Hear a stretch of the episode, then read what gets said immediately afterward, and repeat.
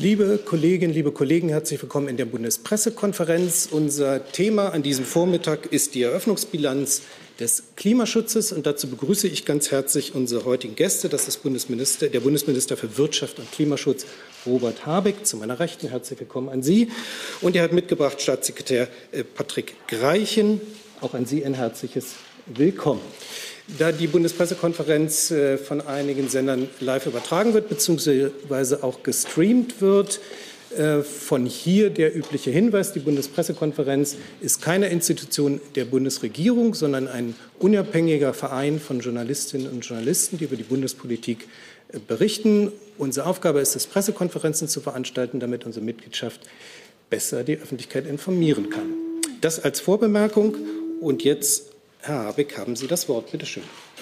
Ja, vielen Dank und ähm, guten Morgen von Patrick Greichens und meiner Seite und vielleicht letztmalig ein frohes neues Jahr, ein Jahr, das Ihnen hoffentlich gute Gesundheit erhalten bleibt, dem Land es ermöglicht, durch die verschiedenen Krisen, die wir haben, gut durchzukommen und äh, auf konzentrierte und gute Zusammenarbeit.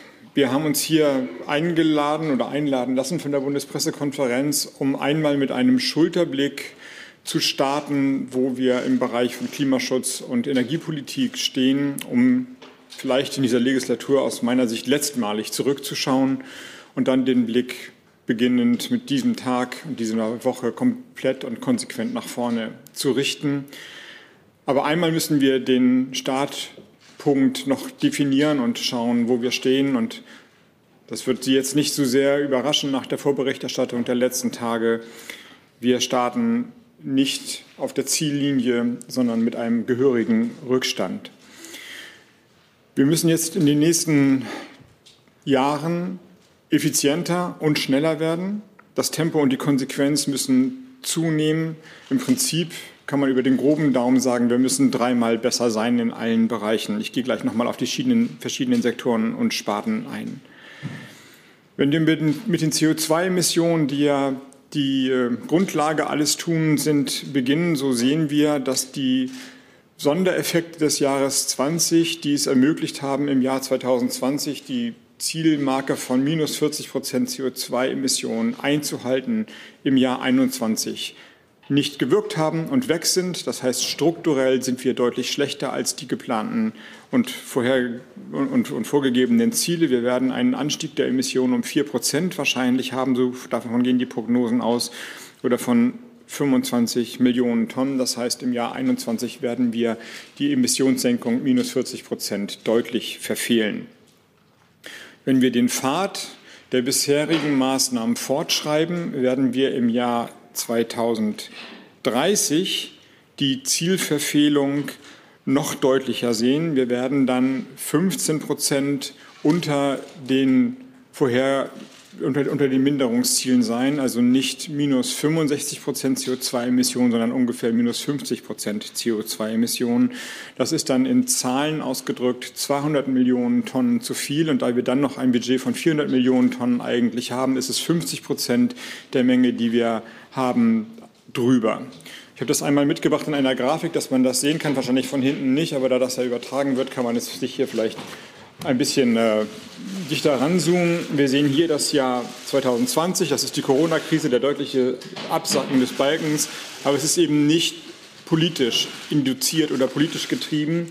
Und dann noch in der Prognose, die Zahlen liegen noch nicht wirklich fort, aber dann sehen Sie, dass hier im Jahr 21 der Balken wieder nach oben geht. Da sind wir also und da müssen wir hin. Und wenn man das jetzt grob sieht, sieht man, dass man die Minderung, sagen wir mal hier mit einem groben Daumen, hier sind wir gestartet, der letzten 1990. Ähm, also zwei Balken sind wir runter, vier müssen wir runtergehen in deutlich kürzerer Zeit. Und den schwarzen Verlauf, den Sie hier sehen, das sind die Minderungsergebnisse der bisher beschlossenen politischen Maßnahmen. Also wenn wir alles das umsetzen, was im Moment politisch vereinbart ist, landen wir hier und hier müssen wir sein, um hier hinzukommen. Sie sehen also, dass die Aufgabe groß ist, ja, gigantisch ist Hier ist Tyler, hier kommt die Werbung. Für uns selbst. Kommerzfreier Journalismus seit 2013, nur möglich durch deine Unterstützung. Schau in die Infos wie.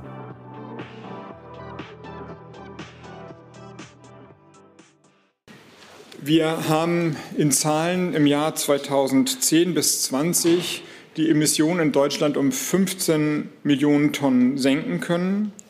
Wir müssen dann jährlich im Durchschnitt, wir müssen sie 2022 bis 30 um über 40 Millionen Tonnen senken. Das ist die, der Faktor 3, von dem ich gesprochen habe, jetzt schon bei den Emissionssenkungen. Wir haben es geschafft, in Deutschland in den letzten 30 Jahren die erneuerbaren Energien zu einem Anteil von 42 Prozent der Stromversorgung zu bringen. Das ist eine Leistung, die man anerkennen muss. Diejenigen, die die Debatte länger verfolgt haben, können sich daran erinnern, dass zu Beginn des Ausbaus der Erneuerbaren gewarnt wurde, dass mehr als drei, vier, fünf Prozent Anteil der Erneuerbaren das Stromsystem überhaupt nicht verkraften könnte.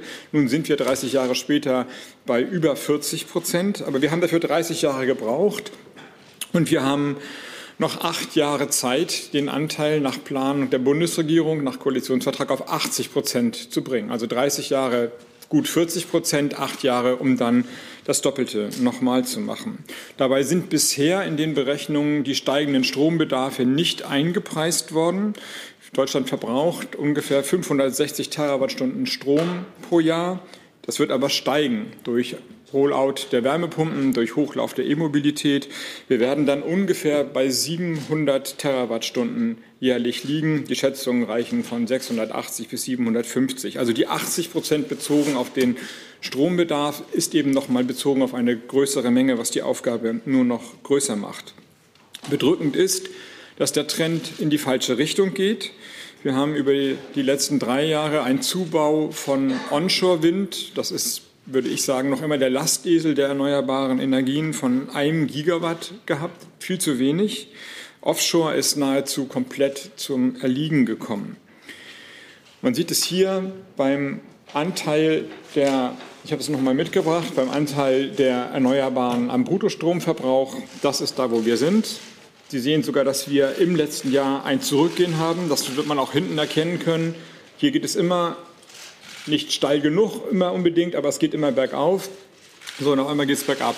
In einem Jahr, wo wir eigentlich die Kehrtwende nun wirklich einleiten müssen, haben wir den Anteil am Bruttostromverbrauch bei Erneuerbaren noch geringer und Sie sehen, wie steil die Kurve dann nach oben gehen muss. Das ist der Faktor 3, von dem ich gesprochen habe. Hier sehen Sie dann noch einmal in den Grafiken das, was ich gesagt habe, den Zubau von Wind und Photovoltaik. Das ist der Zubau von Wind. Das dunkelblaue ist Offshore. Hier wurde Offshore okay zugebaut, würde ich sagen. Dann ging es runter. Und die letzten Jahre wurde überhaupt nicht mehr Offshore zugebaut. Onshore, hier, hm, da ging es ganz gut los. Und das sind die letzten Jahre gewesen. Hier sind wir. Das ist die Prognose dessen, was wir erreichen müssen in den nächsten Jahren. Also sehen Sie sich die Zahlen an. Das sind die Jahre des maximalen Zubaus gewesen, als es richtig gut ging und sehen Sie sich an, was wir erreichen müssen. Bei Photovoltaik ist die Tendenz ein bisschen besser. Sie sehen, dass es bei den niedrigen Jahren hier dann leicht aufwärts gegangen ist. Aber gemessen an dem, was wir machen müssen, ist selbst das, der okaye Zubau, würde ich sagen, nur die Startrampe. Hier müssen wir hin. Und das kulminiert ist dann der Zubau der erneuerbaren Energien über die nächsten Jahre, die wir leisten müssen um den Strombedarf und den Anteil, den wir dafür haben, decken zu können. Wenn wir uns anschauen, woran es hapert, dann sind die Gründe vielfältig. Vor allem ist bei, Off, bei Onshore festzustellen, dass die Fläche einfach schlichtweg nicht da ist. Um diese Mengen zuzubauen, brauchen wir zwei Prozent der bundesdeutschen Fläche. Gute Nachricht ist, 98 Prozent der Fläche sind äh, freizuhalten und werden auch nicht gebraucht. Ausgewiesen theoretisch sind 0,8 Prozent, faktisch zur Verfügung stehen 0,5. Also das, was Sie erleben, ist ein Viertel dessen, was wir kennen, ein Viertel dessen, was wir tatsächlich brauchen. Einige Flächen sind natürlich mit alten Anlagen bestellt. Das sind auch häufig die sehr windstarken Flächen. Das heißt, über das Repowering schonen wir die Fläche und haben trotzdem einen guten Zubau von Leistung. Aber wir brauchen mehr Fläche, völlig klar. Ich äh, verzichte jetzt heute hier darauf, die Länder einzeln durchzugehen, bin aber mit den Landesregierungen im Kontakt und suche den Kontakt und werde die auch persönlich besuchen, um das dann einzeln durchzusprechen. Aber es gibt nur zwei Länder, die in die Nähe des 2-Prozent-Ziels kommen. Das sind Hessen und Schleswig-Holstein. Alle anderen liegen drunter. Und Da muss man jetzt nicht lange um den heißen Brei herumliegen. Da werden einige Gespräche zu führen sein und das wird ein mühsamer Prozess werden. Allerdings darf die Mühsamkeit des Prozesses nicht zu einer zeitlichen Verzögerung führen. Wir müssen die Flächen schaffen, sonst kommen wir da nicht dran und alle müssen mithelfen, dass wir diese Flächen schaffen. Wenn man ähm, sich anschaut, was weiterhin passieren soll, wenn man in die verschiedenen Sektoren reingeht, wir reden ja beim Klimaschutz jetzt nicht mehr alleine vom Strommarkt, also dem Ausbau von Photovoltaik und Wind, sondern auch über Industrie, über Mobilität, über Wärme, so ein paar Zahlen, um zu verdeutlichen, was ansteht. Alleine für den jährlichen Verbrauch der Stahlindustrie, wenn sie auf grünen Stahl umstellt, werden 15 Terawattstunden Wasserstoff 2030 benötigt. Drei Terawattstunden Wasserstoff sind bisher bundesweit für alle Sektoren in der Planung und geplant. Also wir brauchen einen massiven Hochlauf von Wasserstoff. Wir wollen ein Rollout der Wärmepumpen, also stromgetrieben, die dann aber dafür sorgen, dass die äh, Wärmeversorgung erneuerbar ist auf vier bis sechs Millionen. Das ist eine Vier- bis Versechsfachung der bisherigen Zahlen und Planungen. Wir haben beschlossen, und das ist schon ja auch berichtet worden, den Hochlauf der E-Mobilität auf 15 Millionen Fahrzeuge 2030. Das bedeutet dann aber auch in der Konsequenz, dass wir jährlich 100.000 neue Ladepunkte brauchen. Eine große Infrastrukturaufgabe, die da auf uns zukommt. Wenn wir das alles zusammennehmen, steht das Land vor einer großen politischen Debatte. Hier in der Bundespressekonferenz kann man die Zahlen referieren und die Grafiken hochhalten und die Kameras klicken und man sagt, okay, ganz schön sportliche Aufgabe. Das wird mal interessant werden, wie das anzugehen ist. Wenn man dann im Land unterwegs ist, weiß man, dass mit diesen Zahlen nicht nur eine technische Debatte verknüpft ist, sondern eine soziale Debatte, eine Debatte, die die kulturelle Identität von Räumen betrifft. Der Zubau von erneuerbaren Energien macht etwas mit dem ländlichen Raum. Eine Debatte, die das Verhältnis von Stadt als großen Verbrauchszentren oder Industriezentren und ländlichen Raum neu betrifft. Eine Debatte, die Ost-West, Nord-Süd in den verschiedenen Kompetenzen und auch Debattenlagen und politischen Mehrheiten betrifft. Also man muss sich keine Illusionen darüber machen, dass es eben nicht nur eine technische Frage ist, sondern auch eine Frage ist, die tief in die gesellschaftliche Wirklichkeit eingreift und nur dann gewonnen werden kann, wenn sie auch als gesellschaftliche Debatte geführt werden wird. Ich jedenfalls werde versuchen, das so aufzusetzen. Um das Ganze in Gang zu bringen, haben wir uns ein ehrgeiziges Arbeitsprogramm gesetzt. Wir planen zwei große Artikelgesetzpakete. Das eine, ein, eine Art Osterpaket im Frühjahr, ähm, soll die sofort wirksamen Maßnahmen bündeln. Dann im Frühjahr um Ostern rum durchs Kabinett, sodass dann die parlamentarischen Befassungen bis zur Sommerpause abgeschlossen sind. Einiges von denen wird dann beihilfepflichtig sein, muss in Europa genehmigt werden. Aber das, was prioritäre Wirksamkeit entfaltet, muss alles in 2022 erledigt sein, damit es in 2023 wirksam wird. Ich gehe gleich noch mal ein bisschen durch. dann planen wir ein Sommerpaket, wo dann die weiteren prioritären Maßnahmen, die dann wirksam werden und die Flächen, die Fördermöglichkeiten, die neuen gesetzlichen Normen darstellen, dann in der zweiten Jahreshälfte ebenfalls durch das parlamentarische Verfahren bringt. Also Oster- und Sommerpaket sind Begriffe für die Kabinettsbefassung, die dann in den Verfahren, die nachgelagert sind, parlamentarische Befassung im Bundestag, gegebenenfalls in den Landesparlamenten, im Bundesrat oder Notifizierung in der EU noch in 22 möglich machen. Ein paar Bereiche kann man identifizieren, die jetzt dann sofort angegangen werden müssen, quasi mit diesem Schulterblick des heutigen Tages zurück, dann Blick nach vorne. Das ist die Neuaufstellung des EEG, noch dann im Osterpaket mit der Erhöhung der Ausschreibung entsprechend des 80-Prozent-Ziels, wie eben in der Grafik vorgestellt mit äh, der Definition der überragenden öffentlichen Bedeutung der erneuerbaren Energien. Das ist ja das, was im Koalitionsvertrag nochmal festgeschrieben wurde, was sich aber logisch ergibt. Wenn wir die erneuerbaren Energien zum Rückgrat der Energieversorgung machen, dann sind sie sicherheitsrelevant und müssen auch so behandelt werden, auch in der Schutzgüterabwägung gegenüber anderen Schutzgütern und der Abschaffung der EEG-Umlage. Wir werden zweitens ein Solarbeschleunigungspaket auf den Weg bringen, sodass Dinge wie großzügigere Nutzung von Mieterstrom, aber auch die Solarpflicht, neue Flächen für Freiflächen-PV und bessere Fördersätze dort vereinbart werden, sodass wir zu einem Rollout der PV, der Solaranlagen in Deutschland noch einmal kommen werden. Wir werden drittens dann die Maßnahmen ergreifen, die genehmigte Flächen für Windkraftanlagen hoffentlich schneller zu einer Bebauung führen können. Wir haben in Deutschland in der Summe acht bis neun Gigawatt. Gigawatt kann man sich merken, ist im Grunde ein Atomkraftwerk in der Kapazität genehmigte Flächen. Da könnte also gebaut werden, die aber aufgrund von anderen Schutzgütern oder Gütern belegt sind. Das sind vor allem Radaranlagen des Deutschen Wetterdienstes oder der Deutschen Flugsicherung für analoge Drehfunkfeuer, also eine sehr alte Technik, die als Backup vorgehalten wird und Flächen, wo die Bundeswehr sagt, da kann nicht gebaut werden aus Sicherheitsüberlegungen. die haben natürlich alle in sich ihre mehr oder weniger starke Berechtigung, aber wir müssen da vorankommen und ich bin mit den Kollegen in gutem Gespräch und hoffe, dass wir kurzfristig dort Flächen freiräumen können, sodass der Ausbau dann wieder wenigstens auf den genehmigten Flächen in Gang kommt. Da sind wir noch gar nicht bei Artenschutz und naturschutzrechtlichen Verfahren. Das sind einfach nur Flächen, die eigentlich zur Verfügung stehen, wo es eine Konkurrenzabwägung oder eine Güteabwägung gibt, die nochmal neu vorzunehmen sein wird. Dann das Wind an Land Gesetz, das wird sicherlich eine kompliziertere Operation. Das ist das, was sich hinter dem 2-Prozent-Ziel verbirgt.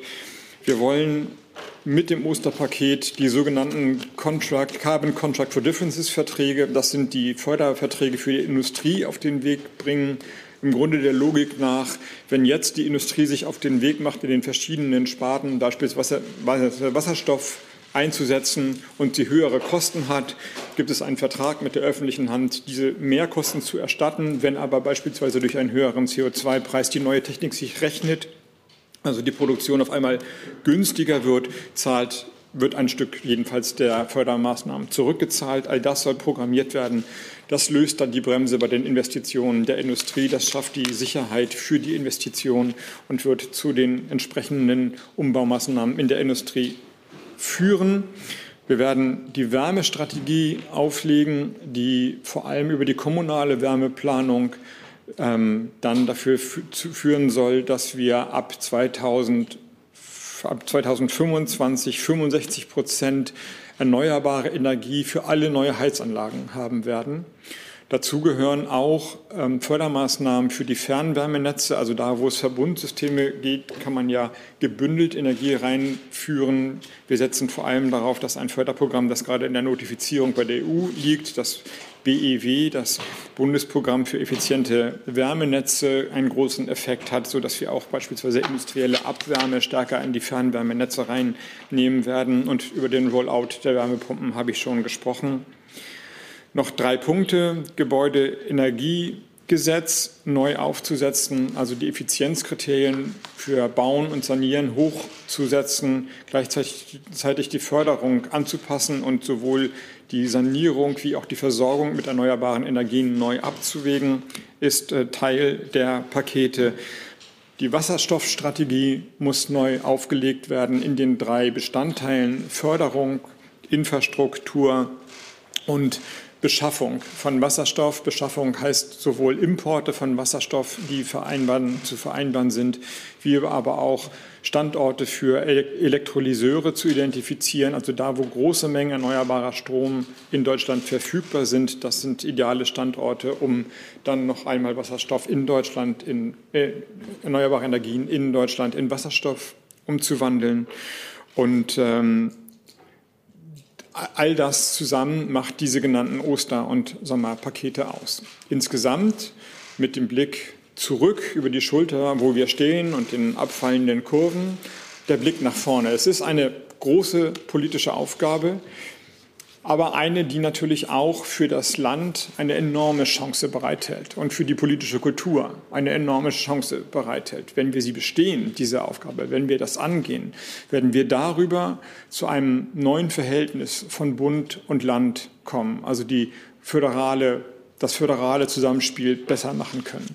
Wir werden unsere Industrie erneuern und die Industrie erneuern heißt eben auch Wertschöpfung, Arbeitsplätze, ähm, Wohlstand für Mittelstand und Handwerk bereitstellen zu können. Wir werden wieder Innovationsland sein und wir werden Bürokratie und Planungsprozesse schlanker machen müssen und können dadurch. Wir werden also lernen, wie wir besser werden und äh, was gibt es für eine bessere Aufgabe politisch zu verantworten, zu lernen, wie man besser werden kann. Ich jedenfalls und das Haus, bei dem ich mich herzlich bedanke, dass es in sehr kurzer Zeit diesen soliden Bericht, der liegt Ihnen jetzt ja vor, 30 Seiten ungefähr, was ich hier in dürren Worten vorgestellt habe, erarbeitet haben und gleichzeitig darüber hinaus schon in die Planung der Gesetzesentwürfe eingetreten ist. Wir jedenfalls sind voller Energie, die sich täglich erneuert, weil wir an diesem großen Projekt mitarbeiten können. Dankeschön.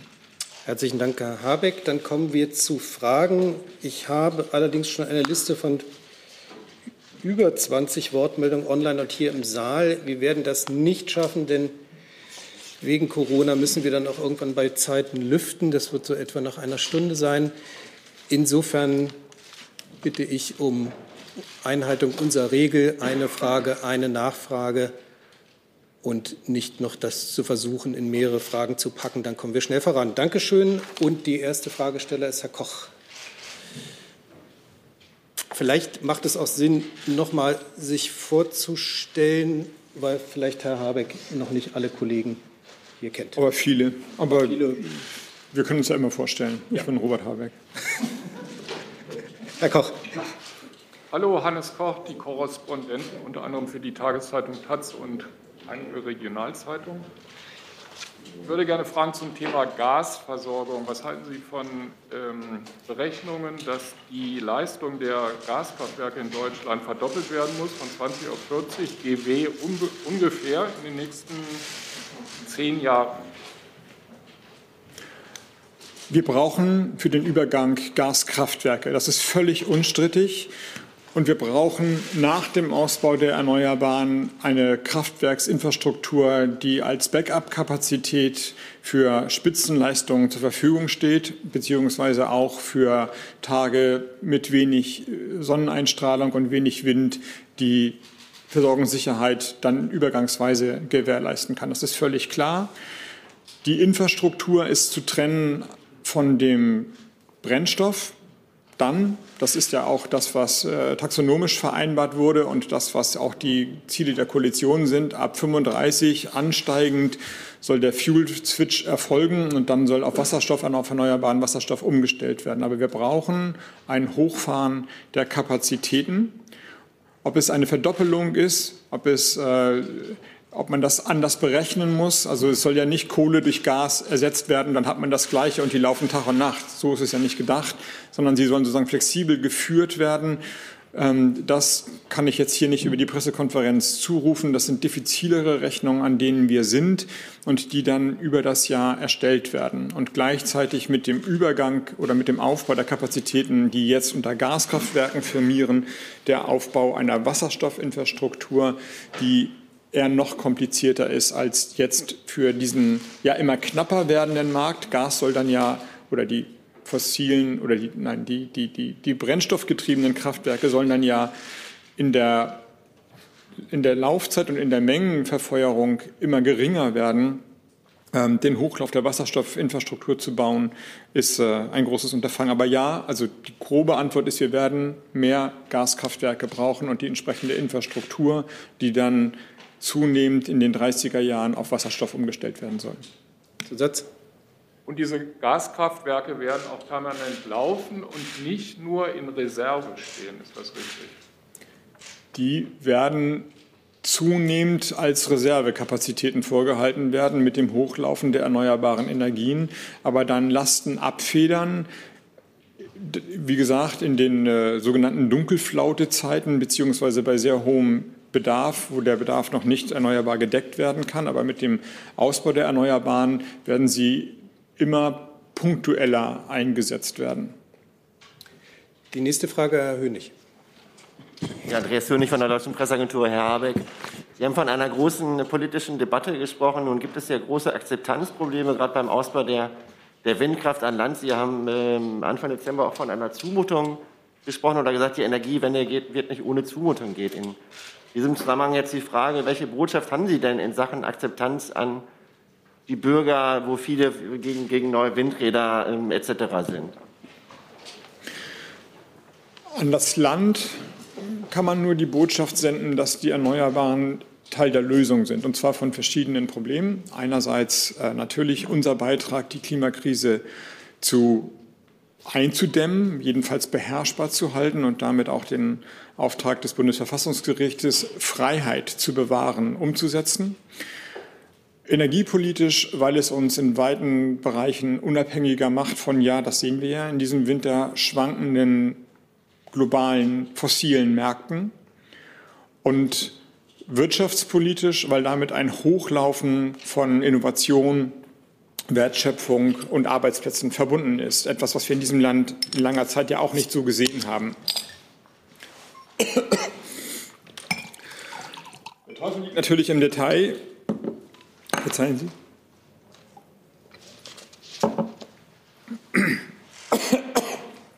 Und immer da, immer dann, wenn, ähm, wenn Windkraftanlagen oder Stromtrassen gebaut werden,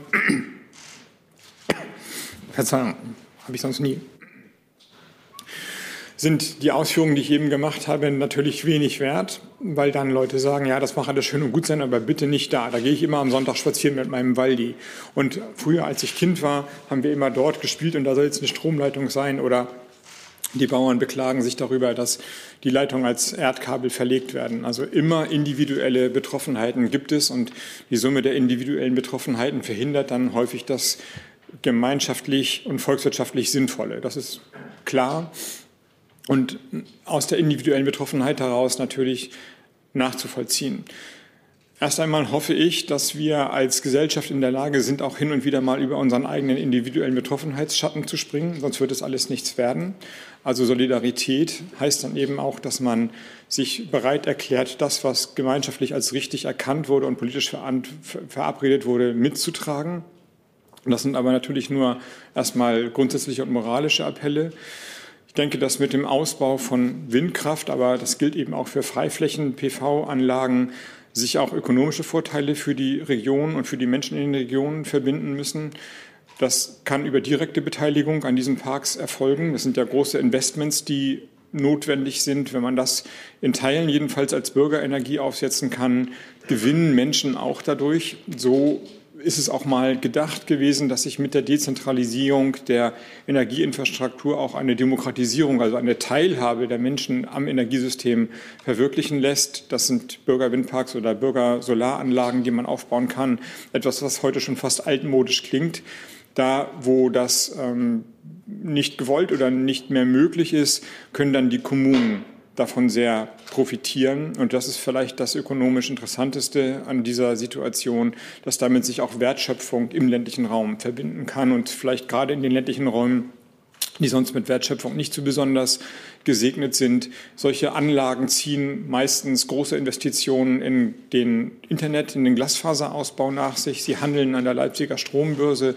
Häufig sind die schnellsten Regionen im ländlichen Raum für Internetanbindungen da, wo großer Ausbau von Erneuerbaren ist. Es verbinden sich damit Wertschöpfungen von Wartung, häufig auch von anderen äh, Mobilitätsformen und immer stärker gehen Wirtschaftsbetriebe in Regionen, wo sie ihre Unternehmungen mit grüner Energie befeuern können. Also die Batteriehersteller, die wir jetzt zunehmend in Deutschland ansiedeln, wollen nicht nur Batterien für E-Mobile produzieren, sie wollen die Batterien auch mit grünem Strom produzieren oder mit grüner Energie produzieren. Das ist also eine Nachfrage, die dann da ist, sodass sich damit auch tatsächlich für die Region, für die Bundesländer das Versprechen von neuen Wertschöpfungsketten verbindet. Die Summe aus allen muss es dann geben und ich werde viel im Land unterwegs sein, um zu versuchen, die Menschen zu überzeugen. Vielleicht noch eine kurze Nachfrage ähm, zu dem Thema Abstandsregelungen. Ähm, da gibt es ja höchst unterschiedliche Regelungen. In Bayern zum Beispiel gilt die berühmte 10H-Regel. Die müsste dann ja ersatzlos quasi streichen. Oder was haben Sie da konkret vor beim Thema Abstandsregelungen? Das ist ein wesentlicher Punkt beim Flächenziel. Da, wo Abstandsregeln vorgehalten werden, um Verhinderungsplanung zu betreiben, können die nicht länger bestehen bleiben. Die nächste Frage, Herr Grimm. Christian Grimm von der Augsburger. Guten Morgen, Herr Habeck. Ich hätte eine Frage. Sie haben vorhin angekündigt, dass im Jahr 2030 Millionen Elektrofahrzeuge auf unseren Straßen werden unterwegs sein müssen, deutlich mehr als heute. Wie wird die Ampelkoalition bezüglich der Förderung äh, agieren? Wird äh, diese Förderung auch bis 2030 laufen können, die wir jetzt äh, den Käufern von Elektroautos gewähren? Nicht in der gleichen Höhe. Wir haben für 2022, für dieses Jahr, die sogenannte Innovationsprämie und den Ökobonus verlängert. Das heißt, im Moment ist die Förderung in voller Höhe da. Wir haben aber auch angekündigt, dass wir einsteigend mit 2023 die Förderung stärker auf die tatsächlich elektrische Leistung konzentrieren werden. Das heißt, sie wird sich stärker auf E-Mobile fokussieren und bei den Hybridfahrzeugen dann an der elektrischen Laufleistung festmachen. Ähm, mit dem Hochlauf, mit der Marktgängigkeit ist ja auch eine Kostendegression verbunden. Die Fahrzeuge werden perspektivisch günstiger werden und in dem Maße kann dann auch die Förderung zurückgefahren werden. Wir werden Geld aber gut an anderer Stelle brauchen können. Es ist jetzt hier nicht so, dass der Bundeshaushalt zu Lasten derjenigen, die sich auf umweltfreundliche Mobilität einlassen, sparen. Wie gesagt, das sind, denke ich, ähm, das, das, das System passt gut zueinander und wir sehen das ja jetzt schon, dass die Elektromobilität sich einer hohen Nachfrage ähm, erfreut und beliebt. Umgekehrt werden wir enorme Gelder aufsetzen müssen, um die anderen Bereiche gängig zu machen. Wärmepumpen, die Industrieförderung, den Hochlauf der Wasserstoffinfrastruktur, das habe ich schon gesagt. Ähm, ich möchte eine Frage online einfügen. Arne Delfs von Bloomberg fragt, äh, angesichts der rasant steigenden Energiepreise gibt es Forderungen nach Subventionen für Privatverbraucher und Unternehmen. Wie, für, wie vertragen sich staatliche Subventionen für fossile Energien mit ihrem Ziel der Energiewende? Vereinbart haben wir im Koalitionsvertrag eine Reihe von Punkten, die die Verbraucherinnen und Verbraucher entlasten. Ich habe schon gesagt, dass zu diesem Osterpaket die Novellierung des Erneuerbaren Energiengesetzes gehört mit der Abschaffung der Umlage, die dann ab 23 wirksam werden wird nach Notifizierung der EU und übrigens uns auch eine Menge von bürokratischen na, Locken äh, wird wieder helfen, abschneiden zu lassen. Ähm, das wäre dann eine Entlastung der Verbraucher von ungefähr 300 Euro im durchschnittlichen Haushalt in Deutschland. Sozialpolitische Maßnahmen sind ebenfalls vereinbart worden im Koalitionsvertrag und werden jetzt in den anderen Ressorts umgesetzt für diejenigen, die im Mindestlohnbereich sind und die natürlich bei hohen Energiepreisen bei nicht so opulenten Einkommen hart getroffen sind. Der höhere Mindestlohn, es wird höhere Sätze im Wohngeld und bei Hartz IV geben, die den Kostenhochlauf dann ein Stück weit kompensieren können.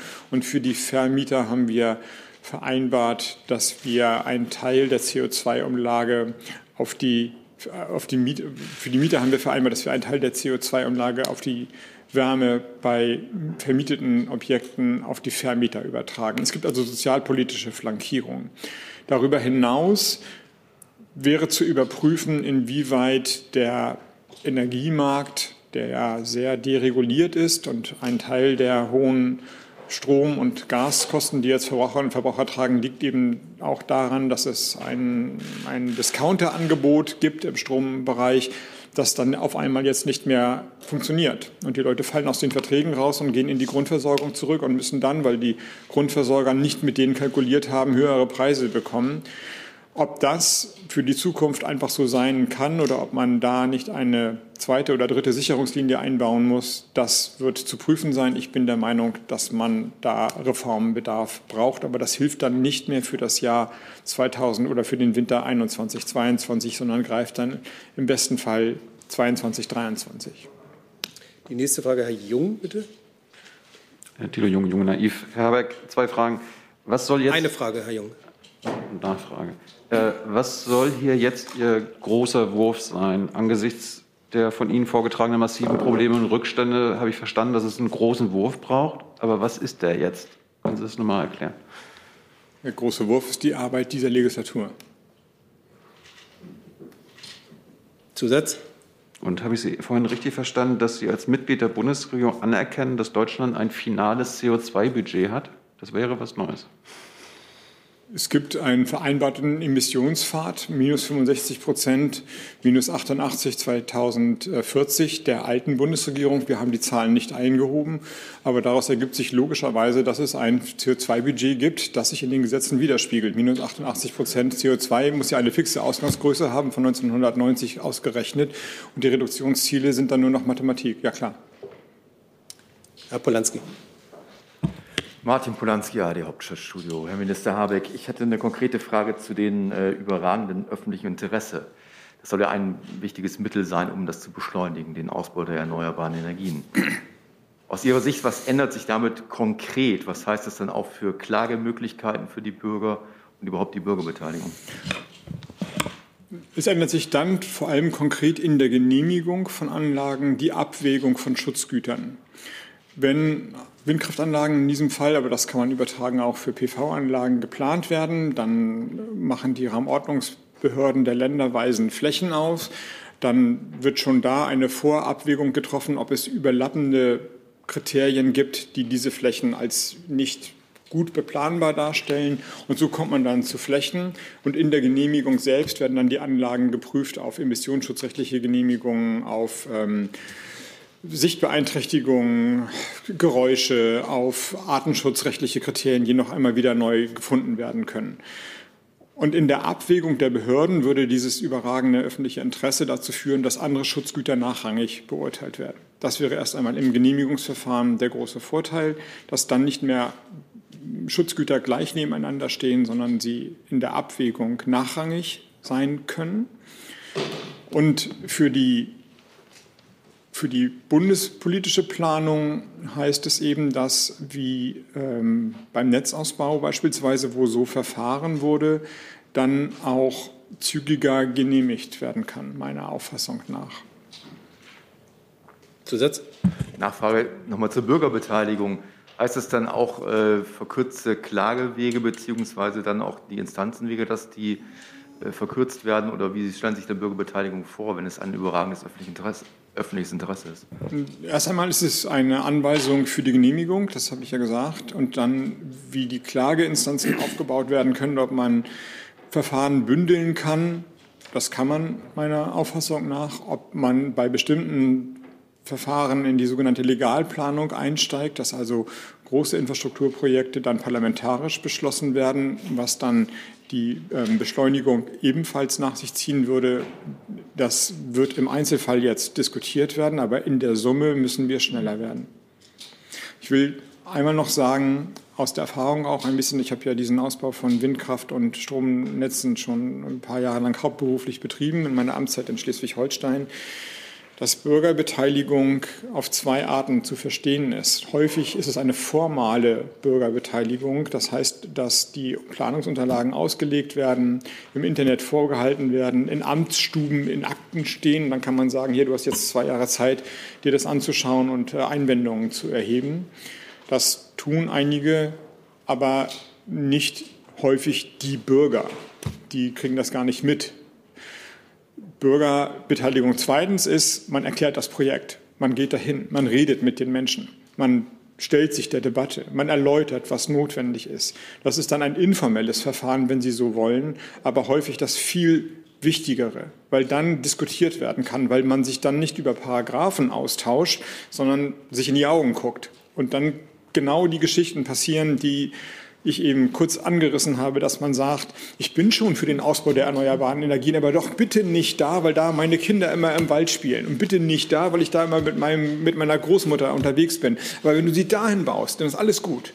Und dann findet man möglicherweise eine Lösung. Und ich glaube, dass man äh, dieses mehr oder weniger Bürgerbeteiligung mal ein bisschen aufdröseln muss. Man kann ein Bundesminister nicht mit allen 80 Millionen Bürgern in Deutschland einzeln reden, aber man kann sicherlich sich bemühen, bestimmte Projekte formal zu beschleunigen, durch Bündelung der Verfahren, durch, durch schnellere öffentliche ähm, Umsetzung der Verfahren, ohne weniger Bürgerbeteiligung damit herzuleiten, sondern trotzdem die Menschen zu beteiligen.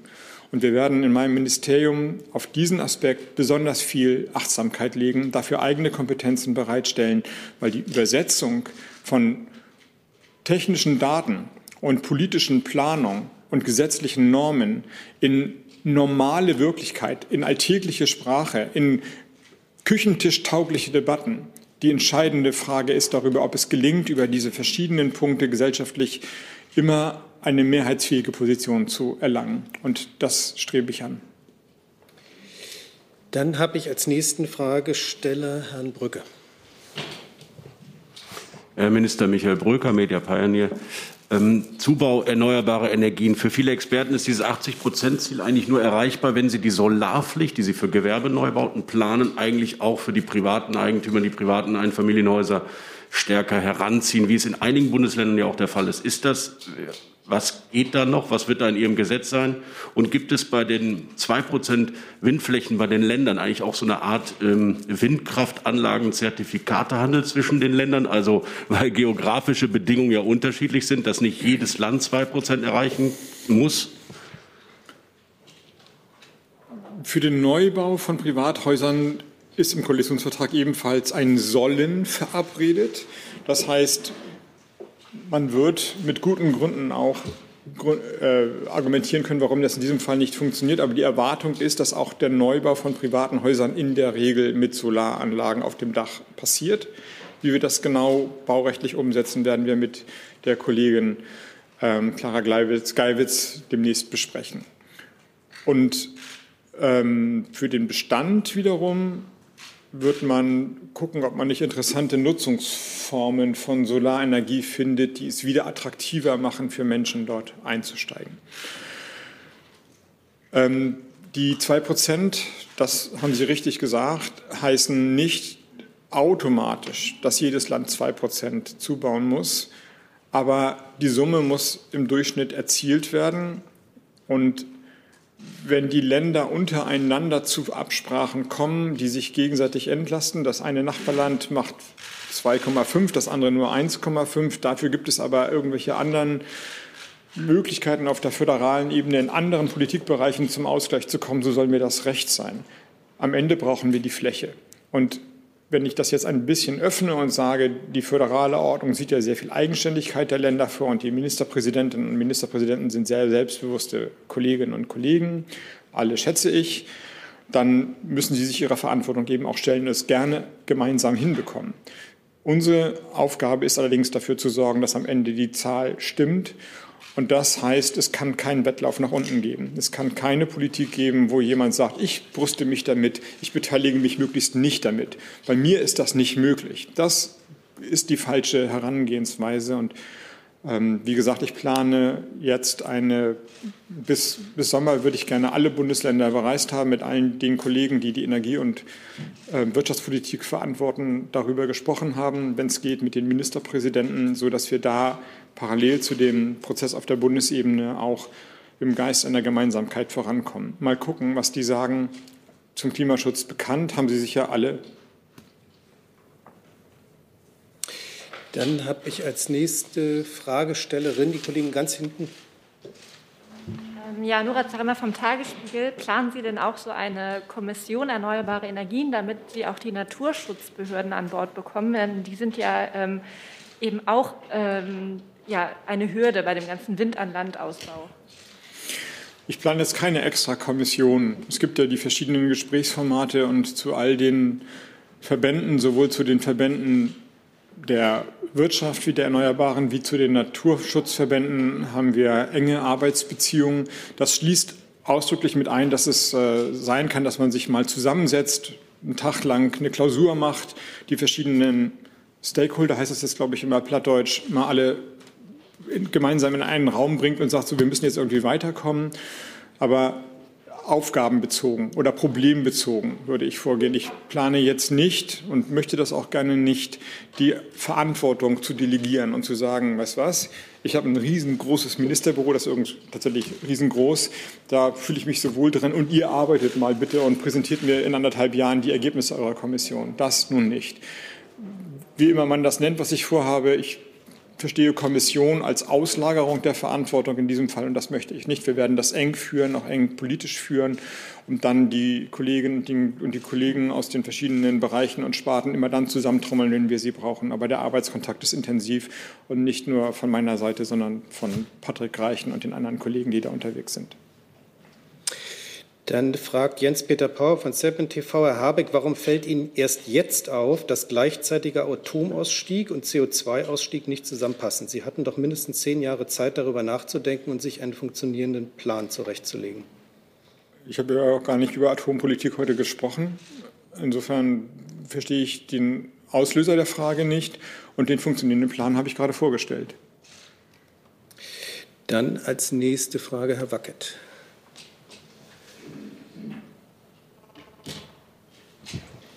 Mein Name ist Wackett von Reuters. Ich habe noch mal eine Frage zu Onshore Wind. Ähm, da steht ja im Koalitionsvertrag keine Zahl, auf wie viel Gigawatt man Leistung, Kapazität man kommen will bis 2030. Und Sie haben ja angekündigt, das ist ja logisch, die Ausschreibungsmengen zu erhöhen, ähm, von einem höheren Plateau aus dann jährlich zu erhöhen. Ähm, wo starten wir dann 2023 und wie viel soll das dann insgesamt werden, Onshore Wind? Patrick, sonst blätter ich in den Zahlen. Ja, also das ist in dieser Grafik, die gerade hochgehalten wurde, ja grob äh, dargestellt. Dann gucke ich mal auf die Zahlen. Hier ist der Zubau in Gigawatt ja dargestellt. Wir sind hier bei 5 Gigawatt die dann jährlich anwachsen. Also in 22, wenn alles einigermaßen funktioniert, sind wir noch knapp drunter und dann geht es immer weiter hoch. Hier sind wir dann bei den 5 Gigawatt. Wir werden die 10 Gigawatt alleine onshore in 2027 erreichen nach diesen Zahlen und dann offshore noch eben drüber. Also die Zahlen werden anwachsen. Die Grafik finden Sie irgendwo auf irgendeiner Seite. Äh, die ist, die ist in dem Bericht, den Sie alle bekommen. Auf welcher Seite? Seite 13. Seite 13 im Bericht. Dann habe ich Herrn Thurer als nächsten. Ähm, Herr Habeck, Jens Thurer von der Deutschen Welle. Äh, das ist ja auch alles, im Prinzip ist das ja Industriepolitik, was Sie hier sagen. Also man braucht wahnsinnig viele Fachleute. Wir haben eigentlich einen Fachkräftemangel in vielen Bereichen. Äh, kann das nicht wirklich äh, ein, ein Punkt sein, an dem völlig unerwartet das Ganze in die Schieflage gerät, wenn man bedenkt, das sind ja auch neue Technologien, die, die Sie da einführen wollen, gerade wenn man an Wasserstoff denkt. Äh, muss man gegebenenfalls noch mal nachsteuern, was Fachkräfte angeht? Ja. Und Sie sprechen neben der, der politischen Bereitschaft, der kulturellen Frage, dem übergreifenden Interessenkonflikten ein, eines der zentralen Themen an, nicht nur, aber eben auch für das, was wir hier energie- und industriepolitisch vorhaben, sondern es betrifft im Grunde alle wirtschaftlichen Sektoren in Deutschland. Wir haben heute, und wir sind ja noch in einer Phase, wo die Wirtschaft nicht voll brummt, wir haben heute 390.000 offene Arbeitsplätze. Heute. Und erwarten einen Hochlauf auf bis zu einer Million und drüber offenen Stellen in Deutschland. Das wird dann irgendwann zweistellig bezogen auf die Arbeitsplätze in Deutschland. Wenn wir diese Lücke nicht schließen, werden wir echte Produktivitätsprobleme bekommen. Und da das Arbeitsmarkt ja offen ist, können wir gar nicht genau vorhersagen, in welchen Bereichen dann die Arbeitskräfte fehlen. Pflege ist natürlich jetzt in aller Munde nach der Corona-Pandemie, aber alle Branchen klagen über Fachkräfte vom Handwerk, den Tourismus, die Dienstleistungen bis zur Industrie. Und wir werden diese Lücke schließen müssen in einer großen gemeinsamen Aktion und Kraftanstrengung über die verschiedenen Möglichkeiten, die es gibt, natürlich Qualifizierung und Weiterbildung und Möglichkeit von Familie und Beruf besser zu kombinieren in Deutschland. Sicherlich aber auch über verstärkte Zuwanderung, und zwar in allen Bereichen für Ingenieure wie für Handwerker, wie für Pflegekräfte. Das muss organisiert werden. Erste Ansätze sind ja im Koalitionsvertrag vermerkt beispielsweise mit dem sogenannten Spurwechsel, dass Menschen, die hier über das Asylsystem zu uns gekommen sind, sich als unsere Nachbarn, Freunde, Mitbürger bewährt haben, die in der Wirtschaft unterwegs sind, dass die dann auch den Wechsel in den regulären Arbeitsmarkt leichter und schneller vorannehmen können. Aber die Zahlen erreichen wir damit nicht. Das ist eindeutig so.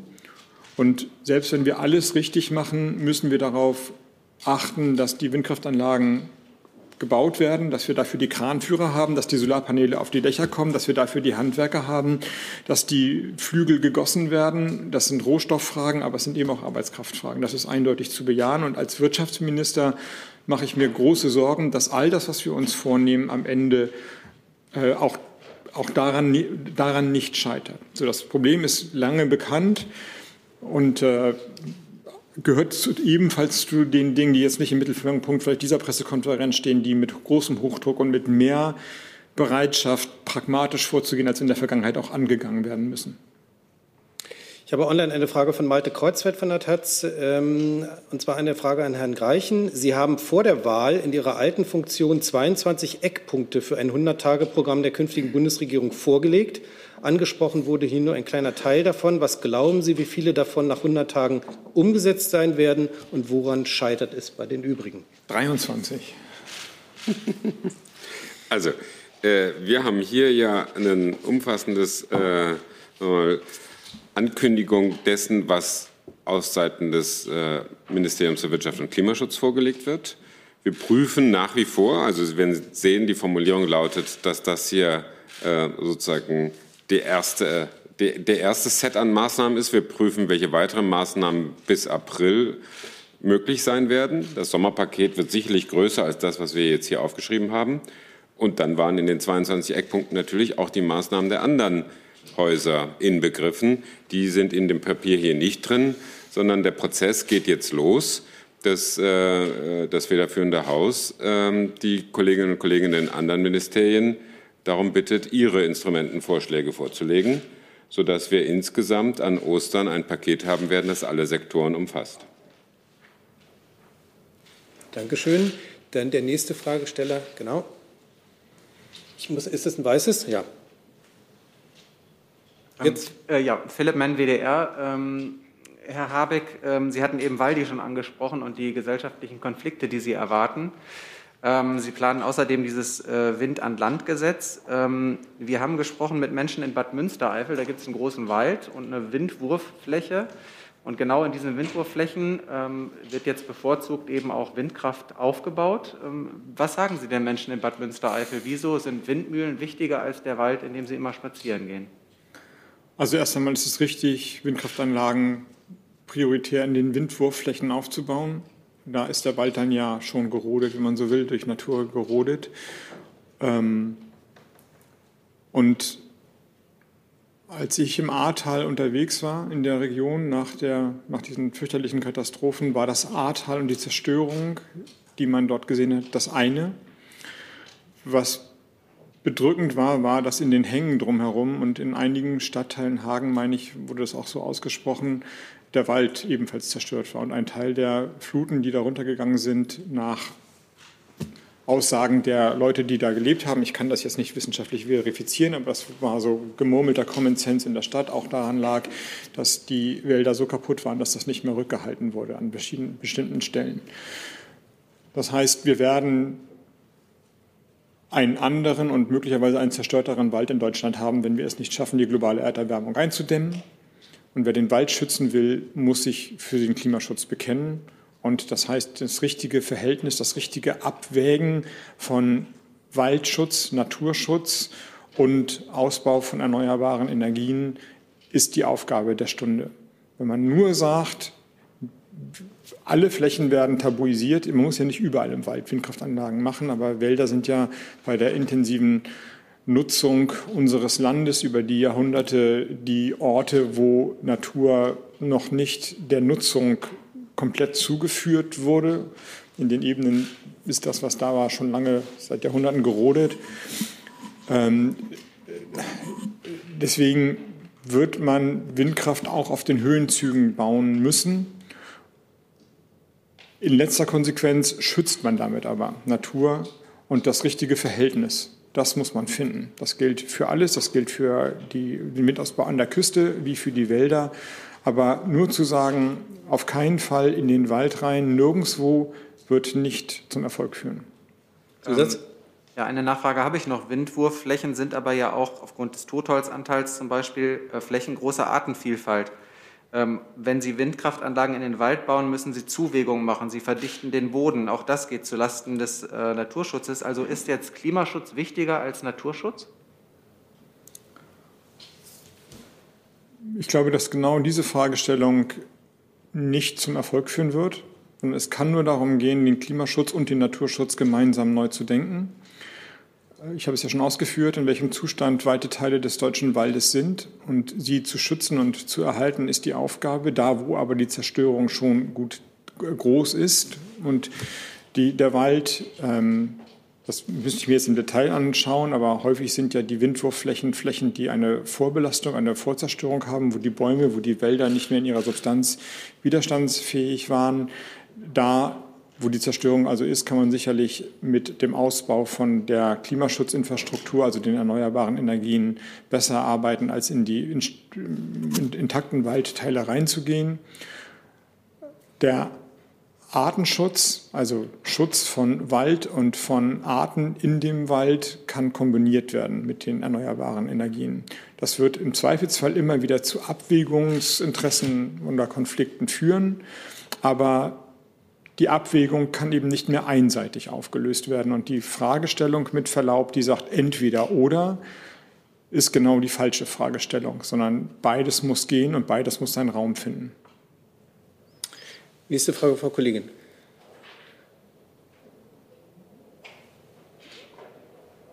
Nee, das, pardon, jetzt aber nicht. Susanne Landwehr, Deutsche Verkehrszeitung. Ähm, ich habe eine Frage zur Planungsbeschleunigung, weil Sie es auch noch mal in diesem Papier erwähnen. Es gibt ja bereits vier Planungsbeschleunigungsgesetze, die kamen aus dem Verkehrsministerium. Werden Sie noch mal weitere Gesetze ähm, äh, schaffen, um die Planung zu beschleunigen? Und wird sich das auf den Verkehrssektor und eben auch auf den Energiesektor beziehen?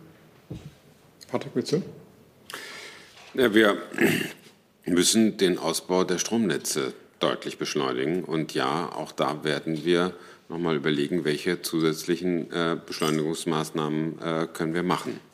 Und dann gibt es ja übergreifend äh, für die gesamte Bundesregierung das Ziel, dass Planung und Genehmigung äh, schneller werden, gerade bei allen klimaschutzrelevanten Vorhaben, sodass äh, ja, es wird über das, was bisher äh, existierte, hinaus eine neue Anstrengung geben, Planung und Genehmigung in allen klimaschutzrelevanten Bereichen vor, zu beschleunigen.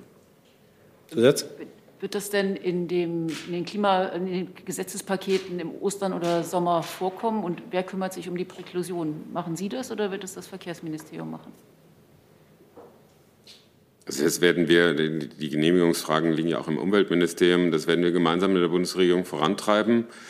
Ostern ist vermutlich nicht äh, in dem Ding drin, aber äh, Sommer ja. Sebastian Heinrich von Wotzen fragt äh, an Sie, Herr Habeck, die Grünen waren neben der FDP die stärkste Partei bei Jungwählern. Von der Klimaschutzbewegung Fridays for Future wird schon jetzt der Vorwurf an Sie laut, Sie hätten Ihre Klimaschutzversprechen verraten. Was antworten Sie? Erstens, dass ich diesen Vorwurf noch nicht gehört habe und zweitens, worauf bezieht sich der Verrat? Auf die Einhaltung der deutschen Klimaschutzgesetzgebung. Das kann es ja nicht sein, weil ich gerade vorgestellt habe, wie wir dafür sorgen und kämpfen wollen, dass das, was politisch als Zielvorgabe ausgegeben wurde, aber nie mit Maßnahmen unterlegt wurde, erreichen wollen. Und wenn wir besser sind und wenn wir schneller sind, dann würde uns das alle freuen. Aber die Geschwindigkeit und der Druck ist schon so immens hoch, dass wenn man jetzt noch höhere Versprechen geben würde, würde man einfach schlichtweg lügen. Dann würde man etwas versprechen, was nicht erreichbar ist. Das, was wir uns vorgenommen haben, ist mega ambitioniert, aber wenn alles ineinander greift, erreichbar. Wir können das schaffen und wir sind entschlossen, alles dafür zu tun, dass es geschafft werden kann, die finanziellen, die politischen, die Planungsmittel alle so einzusetzen, dass wir das Ziel erreichten, weil sich damit eben auch mehr verbindet und viel mehr kann es ja eigentlich gar nicht sein, als das Klima zu schützen. Das ist nun mal die große politische Aufgabe dieser politischen Generation. Aber es verbindet sich damit eben darüber hinaus noch etwas wie das Land noch mal frisch denken, noch mal neu aufeinander zugehen. Wir müssen uns helfen, gegenseitig, auf den verschiedenen Ebenen, in den verschiedenen Interessen ein, eine politische Kultur entwickeln, die nicht sich darin hochschaukelt, den anderen möglichst ausgebremst zu haben und möglichst dominant gegenüber dem anderen Ministerium zu sein und sich nichts mehr zu gönnen, sondern das kann nur als gemeinsames Werk funktionieren. Sie fragten eben nach Artenschutz und Klimaschutz. Aber wenn Umweltschutz und Industrie, wenn Mittelstand und Handwerk und Industrie sich gegenseitig immer nur als verfeindete Gruppen sehen, die um die Fördermittel balgen, dann wird es nichts werden. Und umgekehrt, wenn sie sich helfen, wenn Digitalisierung in der Industrie, Mittelstandspolitik, Klimaschutz zusammengedacht wird, dann ist dieses Themenfeld sicherlich einer der stärksten Impulse, das Land insgesamt politisch noch einmal nach vorne zu bringen und zu öffnen. Und wo darin der Verrat besteht, das soll mir mal bitte einer erklären. Gernot Heller äh, vom Korrespondentenbüro Herholz fragt, wie wird der Energiemix bei der Stromerzeugung 2023, also dann ohne die heimische Kernenergie, aussehen und welche Rolle werden Stromimporte in den nächsten Jahren spielen? Den Energiemix 2023 kann man im Grunde jetzt schon per App verfolgen. Der Anteil von Atom im Energiemix ist ähm, sehr gering. Es sind drei Gigawatt installierte Leistung und die laufen ungefähr immer, weil die Atomkraftwerke ja nicht besonders schwankungsaffin sind. Und wenn die rausgehen, dann werden die drei Gigawatt an anderer Stelle kompensiert werden müssen. Die fossilen Kraftwerke sind flexibel erfahrbar, nicht alle super flexibel, nicht so, wie wir uns das für die Kraftwerksinfrastruktur der Zukunft vorstellen, aber flexibler fahrbar. Und dann hängt es ein bisschen vom Ausbau der Erneuerbaren ab. Also wenn man es jetzt schafft, tatsächlich schon in 22 bei Onshore, Offshore wird wahrscheinlich nicht so schnell möglich sein, weil es einfach größere, größere Ausbauprojekte sind und PV voranzukommen, dann können wir diese Leistung auch durch Erneuerbare in beiden Teilen ersetzen. Die Strom-In- und Exporte sind, die gibt es. Und meiner Ansicht nach noch nicht genug. Wir werden die Klimaschutzpolitik in Europa nur schaffen, wenn wir Europa auch als gemeinsamen Energiemarkt sehen und öffnen. Wenn wir also zwischen den Onshore-Windkraftanlagen in Deutschland, den Offshore, Onshore-Windkraftanlagen in Deutschland, Onshore, Offshore im, auf, im Atlantik, Wasserkraft in Norwegen oder in den Alpen und PV in den südeuropäischen Ländern tatsächlich Brücken schaffen und tatsächlich in den Ausgleich kommen.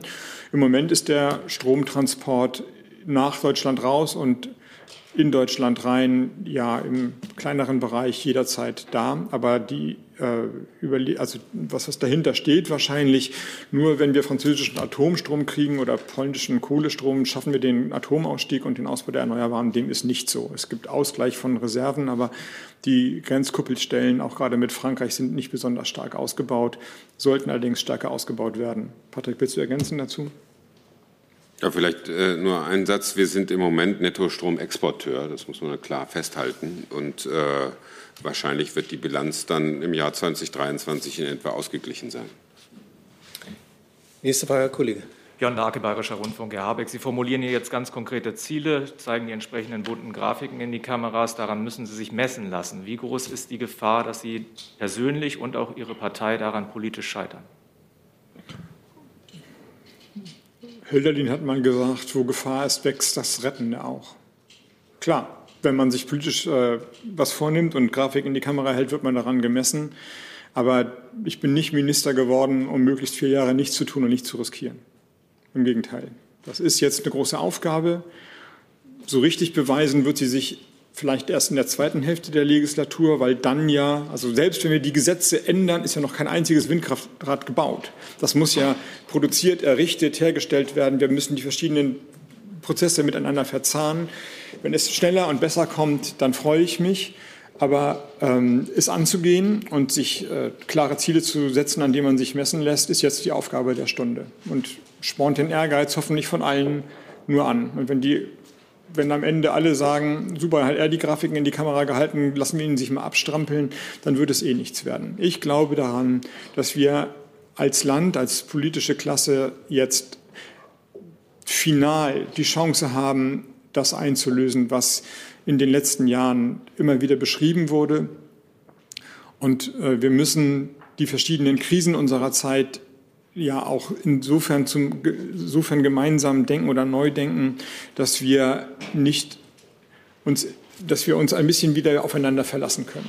Und darauf setze ich und daran glaube ich und deswegen bin ich Politiker geworden, um das dann auch in der Wirklichkeit umzusetzen. Dann die nächste Frage online von Michael Bauchmüller von der Süddeutschen Zeitung. Taxonomie als Thema. Befürworten Sie die Aufnahme von Erdgas in die Taxonomie der EU? Nein, wir hätten in der Taxonomie also in der in delegierten Rechts, wir hätten den delegierten Rechtsakt 2 nicht gebraucht.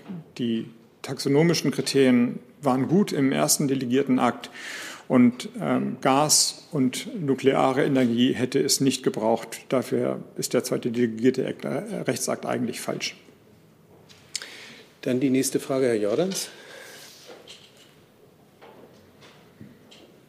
Frank Jordans von der AP Nachrichtenagentur. Ich hätte nur zwei Nachfragen zu antworten, die Sie schon gegeben haben. Die erste ist, Sie haben gerade von einem integrierten europäischen Stromnetz gesprochen, ähm, aber in Ihren Ausführungen gab es keine konkreten Pläne, den Ausbau von Solarenergie im Süden oder Windenergie im Norden äh, irgendwie aktiv zu fördern.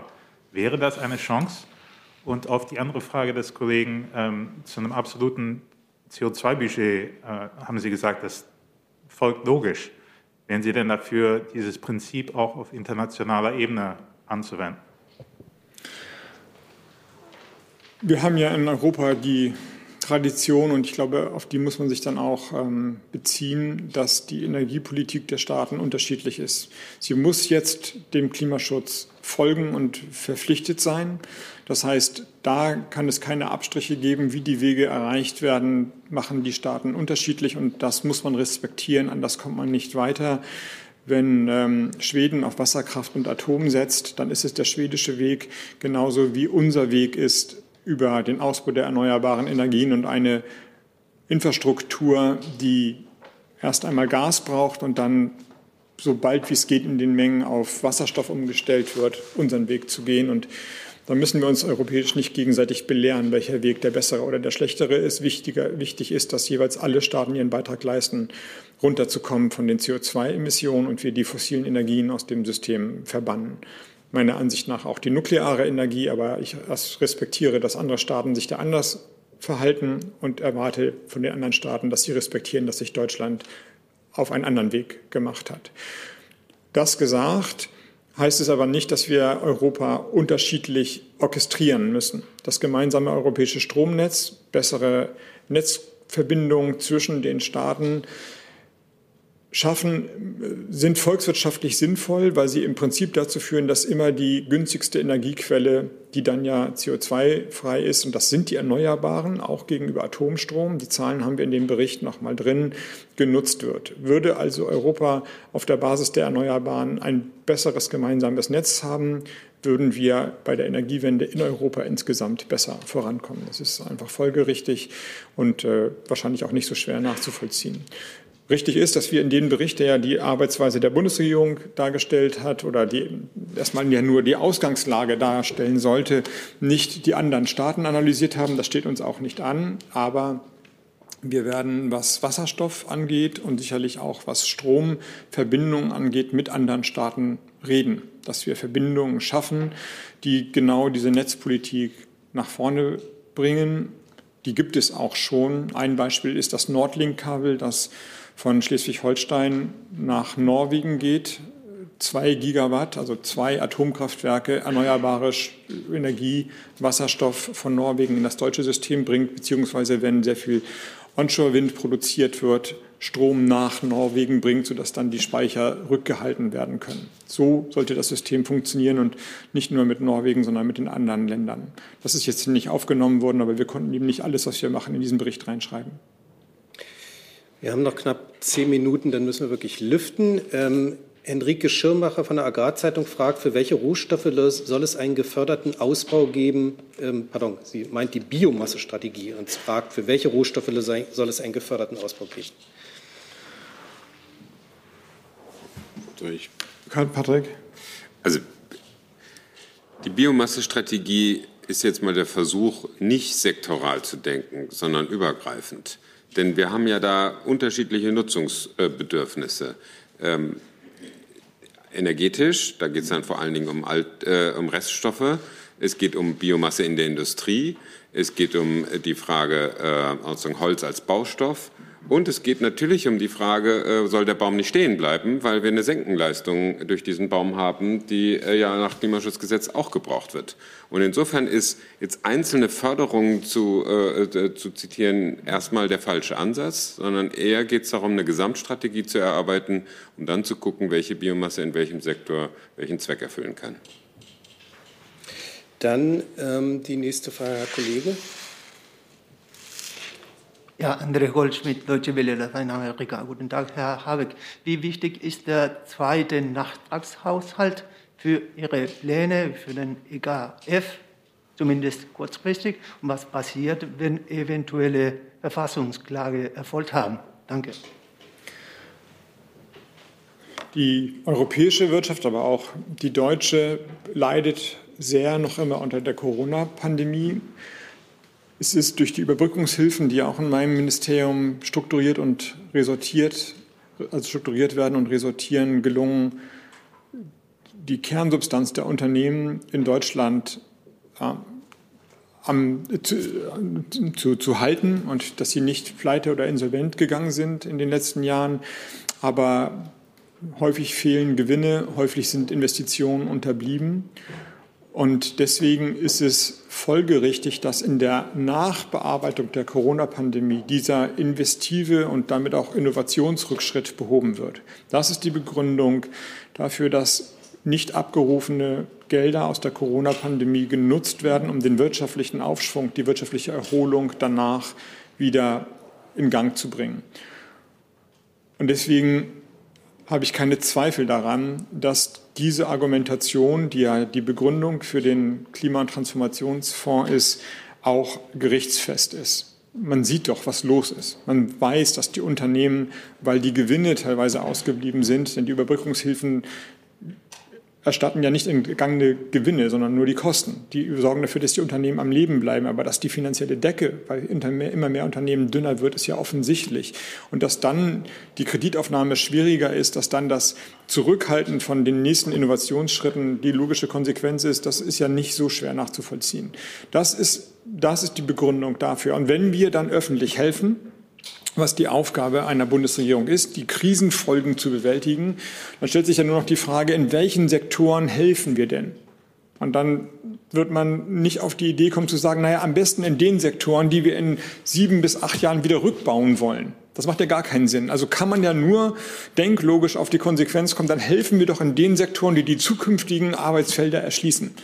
Das ist die Aufgabe. Und dann haben wir eine doppelte, doppelte Win-Situation. Wir helfen den Unternehmen der deutschen Wirtschaft aus der Krise rauszukommen und wir helfen gleichzeitig die Prozesse nach vorne zu bringen, die das Land und den Kontinent langfristig wettbewerbsfähig machen.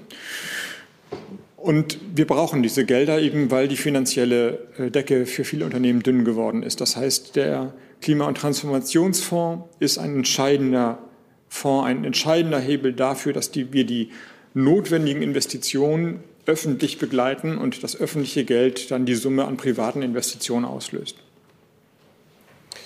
Die nächste Frage, Frau Kollegin. Theresa Martos, Funke Mediengruppe.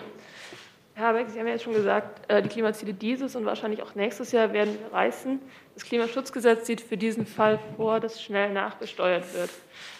Wie wollen Sie mit der Situation dann umgehen? Verweisen Sie auf das, was dann schon auf dem Weg ist, oder haben Sie noch was in der Hinterhand? Wir wollen mit der Situation so umgehen. Wir machen ja quasi jetzt schon vor, vorweg Maßnahmen ergreifen. Und äh, so kann es ja nicht, anders kann es ja gar nicht sein. Wir müssen im Grunde jetzt alles in Gang bringen. Wir werden die Wirksamkeit der Maßnahmen besser darstellen.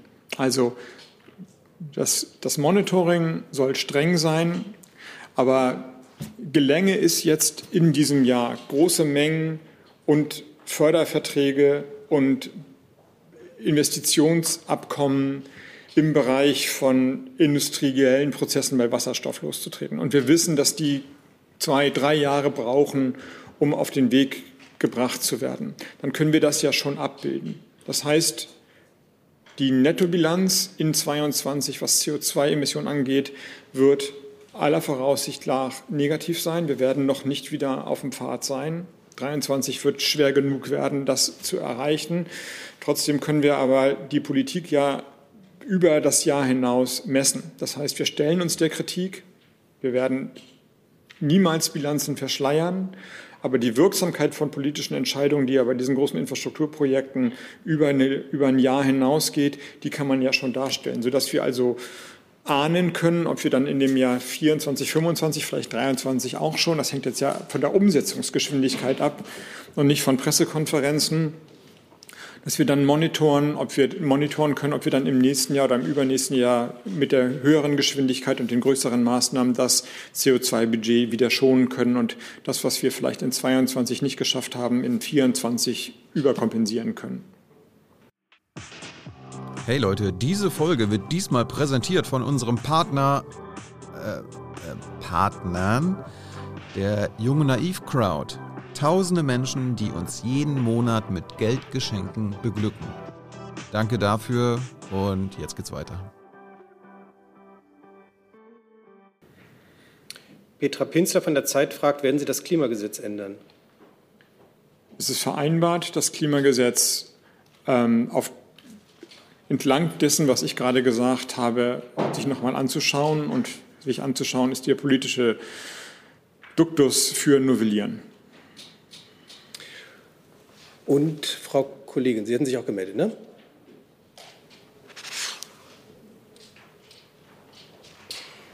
Äh, ja, Kerstine Appund vom Clean Energy Wire. Ich würde gerne noch wissen, ähm, was Sie als Wirtschafts- und Klimaministerium als Prioritäten für die G7-Präsidentschaft dieses Jahr sehen.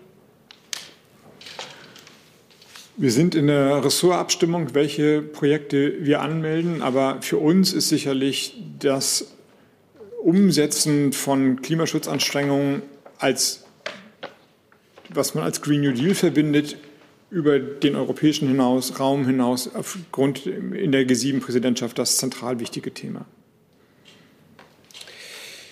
Dann ähm, sind wir mit Blick auf die Zeit, müssen wir Schluss machen, denn wir müssen auch hier lüften im Saal. Ähm, ich bedanke mich ganz herzlich bei unseren Gästen fürs Kommen in die Bundespressekonferenz, bedanke mich für die Disziplin bei der Fragestellung und entschuldige mich bei den Kollegen, die ich nicht aufgerufen habe. Das waren mindestens noch vier, fünf im Saal und vier, fünf online. Dankeschön fürs Verständnis. Dankeschön fürs Kommen. Danke auch. Dankeschön.